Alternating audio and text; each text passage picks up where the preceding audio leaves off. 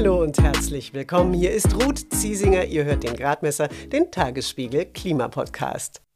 Erstmal ist es ein absolut legitimes Anliegen für seine Anliegen, natürlich äh, Klimapolitik, dass dafür protestiert wird, dass dafür auch Formen des zivilen Ungehorsams genutzt werden von einer Generation.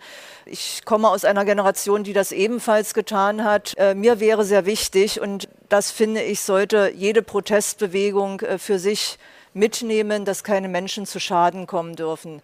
Die grüne Umweltministerin Steffi Lemke war das mit ihrer Sicht auf die Straßenblockaden durch junge Klimaaktivistinnen und Aktivisten. Diese haben in Berlin zuletzt mehrmals den Verkehr stillgelegt, indem sie sich zum Teil sogar mit den Händen auf der Straße festgeklebt haben. Ob diese Form des zivilen Widerstandes okay ist, um damit in der Klimakrise die Politik zum Handeln zu bringen, oder ob das absolut überhaupt gar nicht geht, darüber wird sehr gestritten. Nach Steffi Lemkes Äußerung jetzt übrigens auch in der Bundesregierung. Denn unter anderem FDP-Justizminister Marco Buschmann findet, geht gar nicht, was die Kollegin da sagt. Was haltet ihr denn von den Straßenblockaden? Über eure Meinung und Mails an gradmesser.tagesspiegel.de würden wir uns freuen.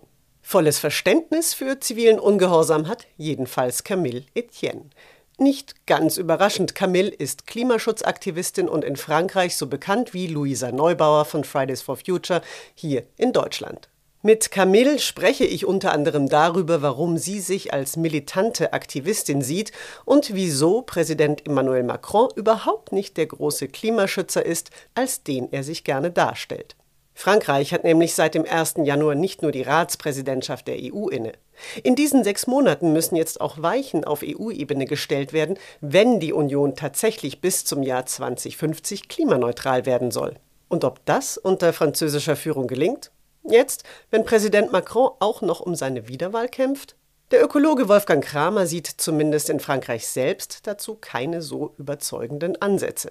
Also es gibt durchaus äh, in verschiedenen Sektoren kleine Fortschritte in Richtung auf Emissionsreduktionen. Aber bei den großen Fragen und insbesondere bei der, bei der Frage des sozusagen Wirtschaftsankurbelungsprogrammes äh, im Zusammenhang mit Covid passiert überhaupt nichts, sondern im Gegenteil, es wird die, der Status quo und die, die am meisten zerstörenden ähm, äh, Industriezweige oder klimaschädlichen Industriezweige werden sozusagen erstmal wieder hochgepumpt, maximal, wie natürlich vor allen Dingen der Luftverkehr. Wolfgang Kramer kennt sowohl Frankreich als auch Deutschland sehr gut. Der Leitautor des IPCC, des Weltklimarates, war lange Professor in Potsdam und seit 2011 forscht er nun am französischen, und jetzt muss ich Luft holen, Institut Méditerranée de Biodiversité et d'Écologie Marine et Continentale. Wolfgang Kramer stellt klar, dass durchaus viele Franzosen ein Bewusstsein für die Klimakrise entwickeln.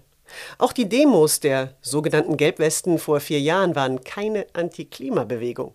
Sie begannen als Protest von Menschen der unteren Mittelklasse, die immer mehr fürs tägliche Leben zahlen und eine große Wut auf eine immer reichere Oberschicht haben.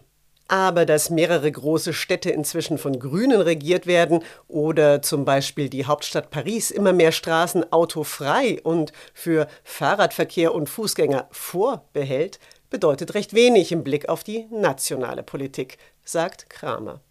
Ich, ich glaube, daran zeigt sich was, was sich auch in Deutschland zeigt, dass auf der lokalen und kommunalen Ebene die Optionen sehr viel deutlicher werden, was man jetzt alles tun kann und was alles in der Vergangenheit nicht getan worden ist. Gerade im Verkehrsbereich in großen Städten wie Lyon, Marseille, wo einfach, sage ich mal, eine Politik von vorgestern reine Autofixierung äh, gepredigt hat und ähm, wo tatsächlich eine große Mehrheit in, den, in der Stadt, in, groß, in diesen Städten vor allen Dingen, äh, plötzlich entdeckt hat, Mensch, das ist doch tatsächlich denkbar und Paris hat es uns vorgemacht, nicht nur die, das Klima zu schützen, sondern auch die unmittelbare Lebensqualität in unserer Nachbarschaft deutlich und schnell zu verbessern. Wolfgang Kramer war das. Übrigens hat Präsident Emmanuel Macron jetzt nochmal die Renaissance der französischen Kernkraft bekräftigt und den Bau 14 neuer Reaktoren angekündigt. Was Frankreichs Klimaaktivisten davon halten, auch darum geht es jetzt im Gespräch mit Camille Etienne. Wie geht es weiter mit der Europäischen Union? Präsidentschaftswahlen in den USA, EU-Parlamentswahlen, geopolitische Krisen und wirtschaftliche Schwierigkeiten. Wir suchen Lösungen für diese Herausforderungen. Am 19. und 20. März auf der digitalen Europakonferenz von Handelsblatt, Die Zeit, Tagesspiegel und Wirtschaftswoche. Über die Zukunft Europas sprechen wir mit Bundeskanzler Olaf Scholz, Wirtschaftsminister Robert Habeck und vielen mehr. Kostenlose Anmeldung unter europe20xx.de.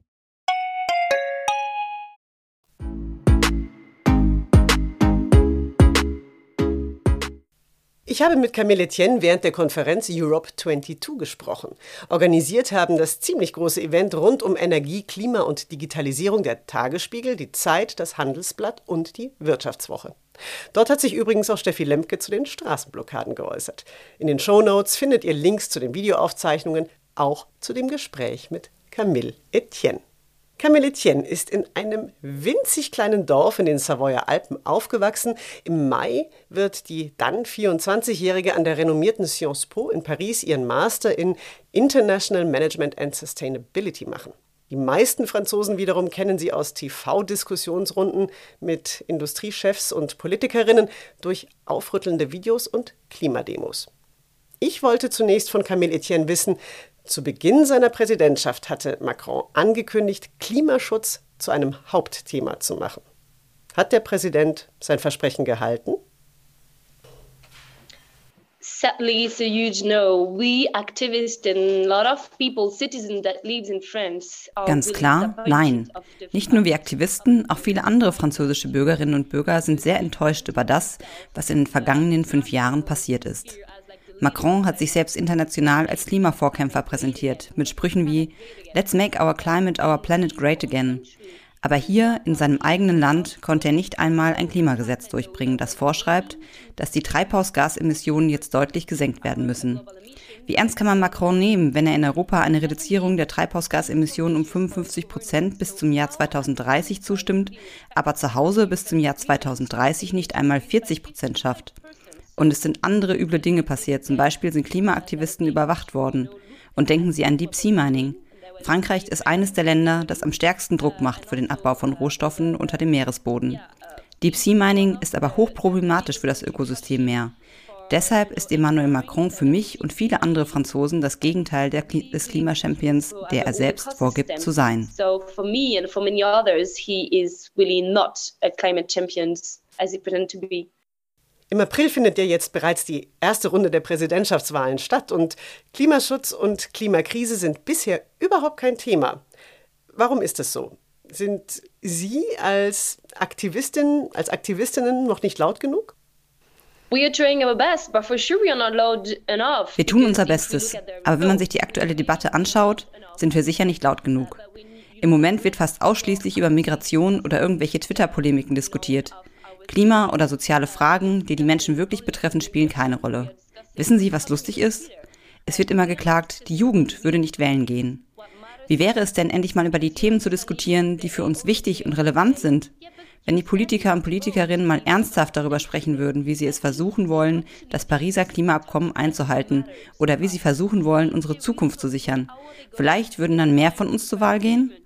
Gerade erst hatten wir wieder eine große Diskussionsrunde zur Wahl, in der zwei Stunden lang nicht einmal das Wort Umweltschutz vorgekommen ist.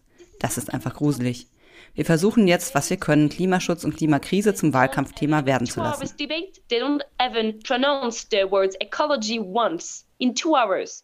So we're doing our best, at least uh, that is becoming a topic of, of campaign. Was planen Sie denn jetzt? Wie wollen Sie jetzt die Klimakrise zum Thema im Wahlkampf machen? What I can tell you, because there's some secrets, then I don't want to spoil you everything, but I discussed a lot with Luisa Neubauer. Uh, ich kann nicht ins Detail gehen. Ich darf ja unsere Aktion nicht vorher verraten.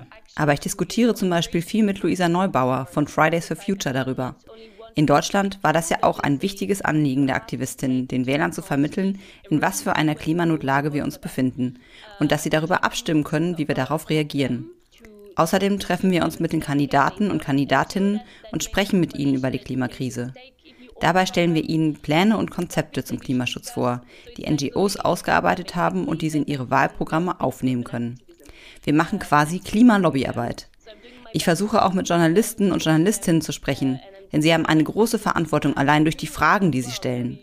Würde zum Beispiel in einer der großen Kandidatenrunden die Hälfte der Debattenzeit darauf verwendet, wie die Kandidaten gegen die Klimakrise vorgehen wollen, dann hätten wir Bürger viel eher die Möglichkeit zu entscheiden, wer das ambitionierteste Programm hat und wer realistisch ist mit Blick auf unsere Zukunft. Sie werden oft als militante Aktivistin bezeichnet. Militant klingt jetzt für mich ziemlich hart. Was bedeutet das genau in dem Zusammenhang? Heißt es, Sie würden auch Gewalt anwenden? Well, you know, some, when people ask me this question, I just auf diese Frage antworte ich in der Regel, dass ich nicht als Aktivistin hart bin, sondern dass die Realität schlicht hart ist. Und dieser Realität müssen wir mutig und tapfer begegnen. Wissen Sie, es geht hier ja nicht nur um Eisbären, es geht um Menschenleben und das nicht erst in zehn Jahren. In Madagaskar sterben jetzt gerade Menschen aufgrund einer durch den Klimawandel mitverursachten Hungersnot. In Frankreich sterben pro Jahr 50.000 Menschen aufgrund der Luftverschmutzung. In Deutschland gab es im Sommer die schreckliche Flutkatastrophe. Deshalb bedeutet es für mich, militante Aktivistin zu sein. Du schaust der Realität ins Auge und du tust alles, was du kannst. Du setzt deine gesamte Zeit, deine Energie, dein Talent dafür ein, diese Probleme zu lösen, beziehungsweise es zu versuchen. hm.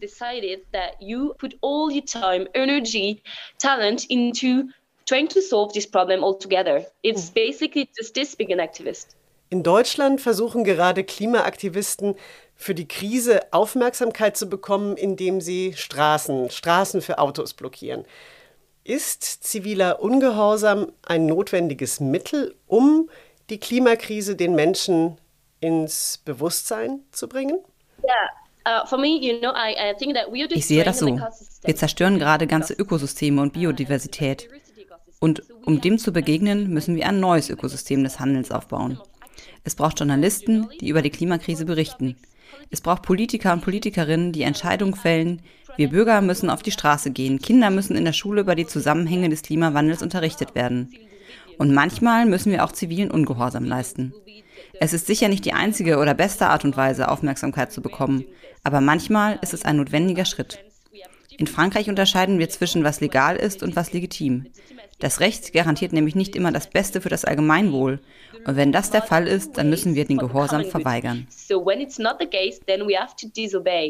Seit Jahresanfang wird heftig über die EU-Pläne zur Taxonomie debattiert. Hier auf der Konferenz auch. Stein des Anstoßes ist, in der Taxonomie werden jetzt künftig Kernkraftwerke und Erdgaskraftwerke unter bestimmten Umständen als nachhaltige Investitionsobjekte eingeordnet. Was halten Sie davon? Well, I mean, naja, das ist doch offensichtlich. Die Taxonomie soll die verfügbaren Gelder von Investoren hin zu Investitionen in erneuerbare, nachhaltige Energien lenken. Erdgas ist eine große Treibhausgasquelle. Das in die Taxonomie zu packen, ist deshalb einfach Unfug. Was die Kernkraft betrifft, wir sind hier in Frankreich extrem abhängig davon. Ich weiß, dass wir die Kernkraftwerke nicht von einem Tag auf den anderen abschalten können. Und es stimmt ja auch, dass ein Kernkraftwerk kaum Treibhausgas ausstößt. Trotzdem müssen wir umdenken. Kernkraftwerke sind teuer. Sicherheit und Proliferation sind ein echtes Problem. Und dann bleibt immer noch die ungelöste Atommüllfrage. In einer Kreislaufwirtschaft, wie wir sie anstreben, sollte es eigentlich gar keinen Müll mehr geben. Und wir wollen wirklich künftigen Generationen das Thema Endlager einfach mal überhelfen? Allerdings ist für mich neben dem Energiemix die fast noch wichtigere Frage die, wie wir unseren Energiebedarf insgesamt senken können. Und das sage jetzt nicht nur ich, das sagen einflussreiche Wissenschaftlerinnen und Wissenschaftler. Hier auf der Konferenz Europe 22 hat der französische Wirtschaftsminister Bruno Le Maire nochmal ganz deutlich gemacht, er setzt voll auf Kernenergie. Emmanuel Macron will jetzt 14 neue Kernkraftwerke bauen lassen. Was wollen Sie jetzt konkret dagegen tun? Uh, ganz ehrlich, ich habe hier keine Aktionen geplant und werde das auch nicht. Denn Kernkraft ist nicht mein Spezialthema. Ich weiß, dass ich eine Stimme habe und gehört werde. Dann nehme ich meine Verantwortung wirklich ernst. Ich finde, über die Frage, wie wir mit der Kernkraft weiter umgehen, sollte auch kein einzelner Politiker wie Macron oder Bruno Le Maire handstreichig entscheiden. Dafür resultieren aus einer solchen Entscheidung viel zu viele Konsequenzen über Jahrzehnte hinweg. Deshalb hoffe ich auch, dass der nächste Präsident oder die nächste Präsidentin die Frage nach der Kernkraft zu einem Thema machen wird, über das wir als Bürgerinnen und Bürger diskutieren können.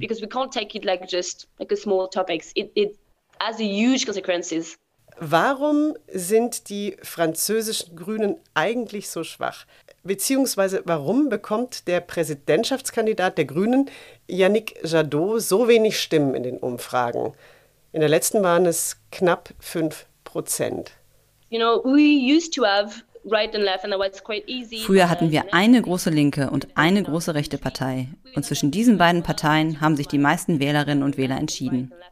Das war nicht ganz so extrem wie in den USA, aber zum Beispiel ganz anders als in Deutschland, wo ja Kompromisse in einer Regierungskoalition ganz normal sind.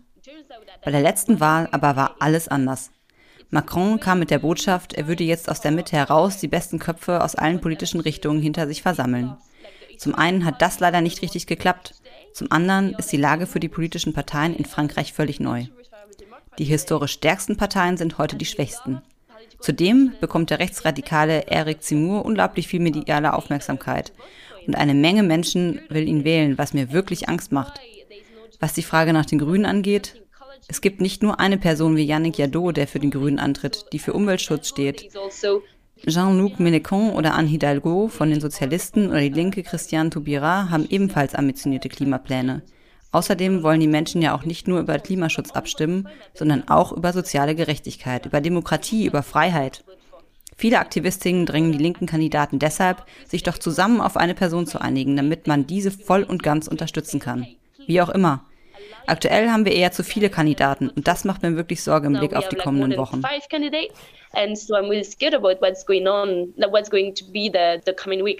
Sie hatten es vorhin angesprochen, Frankreich hat seit August ein neues Klimagesetz. Aber selbst dieses neue Gesetz bleibt unter den Anforderungen der EU-Pläne zum Klimaschutz zurück, was die Reduzierung von Treibhausgasemissionen betrifft. Dabei waren die Erwartungen im Vorfeld so hoch gewesen. Viele Leute haben sich engagiert. Der Bürgerrat für Klima hat weitreichende Vorschläge ausgearbeitet gehabt.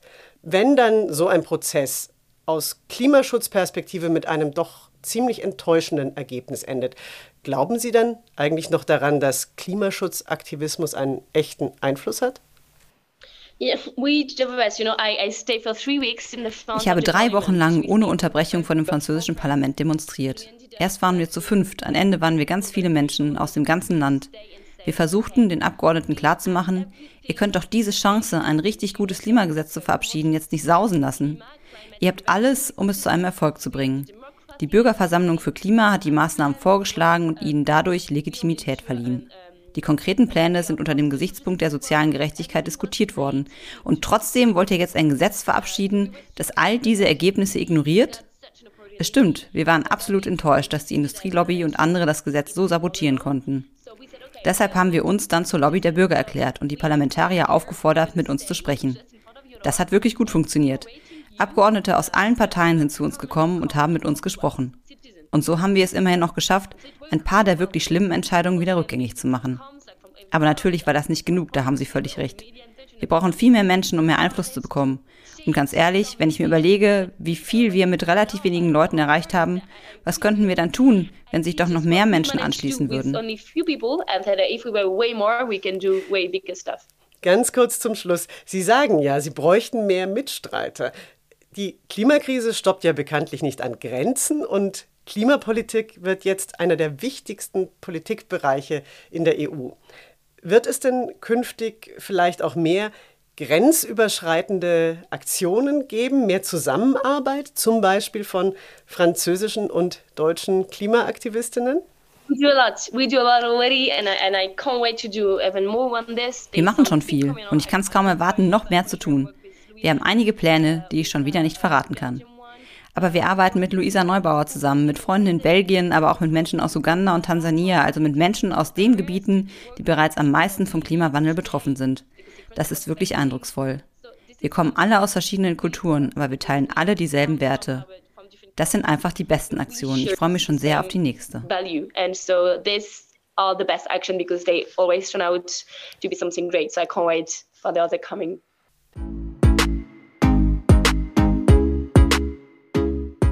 Mal sehen, wer die Wahl in Frankreich gewinnen wird und was das dann für den Klimaschutz bedeutet. Macron hat jetzt gerade angekündigt, 50 Offshore-Windparks bauen lassen zu wollen. Das ist insofern interessant, weil Frankreich einerseits eine sehr lange Atlantikküste hat, es aber auch aufgrund ziemlich gut organisierten Widerstandes es andererseits bisher nicht geschafft hat, einen einzigen Windpark im Meer zu errichten. Was übrigens die französische Begeisterung für die Kernenergie betrifft, möchte ich euch noch einen Gedanken von Wolfgang Kramer nicht vorenthalten. Kramer geht davon aus, dass diese strahlende Zuneigung nur durch den militärischen Sektor zu erklären ist. Wenn es diesen Sektor nicht gäbe, dann wäre die Frank äh, französische Regierung längst aus der Kernenergie ausgestiegen wegen der Kosten. Der zivile Sektor ist, ist sozusagen ein reines, ja, der ist Teil davon, weil man, um ein Atomwaffenprogramm zu betreiben, äh, Ingenieurskapazität und in Industriekapazität äh, braucht im Land. Und wenn man gar keine Kern Kernenergie mehr hat, dann wird es schwierig sein, die Hochschulen und Fachschulen und äh, Ingenieursausbildung am Leben zu halten, die es braucht für den militärischen Sektor. In anderen Worten, das geht Hand in Hand. Ohne militärischen Sektor keine zivile Kernenergie, aber auch ohne zivile Kernenergie kein militärischer Sektor. Und das war es für diesmal auch wieder mit dem Gradmesser. Ich freue mich sehr, dass ihr mit dabei wart. Nächste Woche geht es um den riesigen Energieverbrauch von Kryptowährung. Mehr dazu weiß dann Stefan Ramesol vom Wuppertal-Institut. Wenn ihr den Gradmesser abonniert, verpasst ihr die Folge nicht. Ihr findet den Klimapodcast auf allen bekannten Podcast-Plattformen und natürlich hier bei uns auf tagesspiegel.de. In diesem Sinne, ich wünsche euch alles Gute. Mein Name ist Ruth Ziesinger. Bis zum nächsten Mal.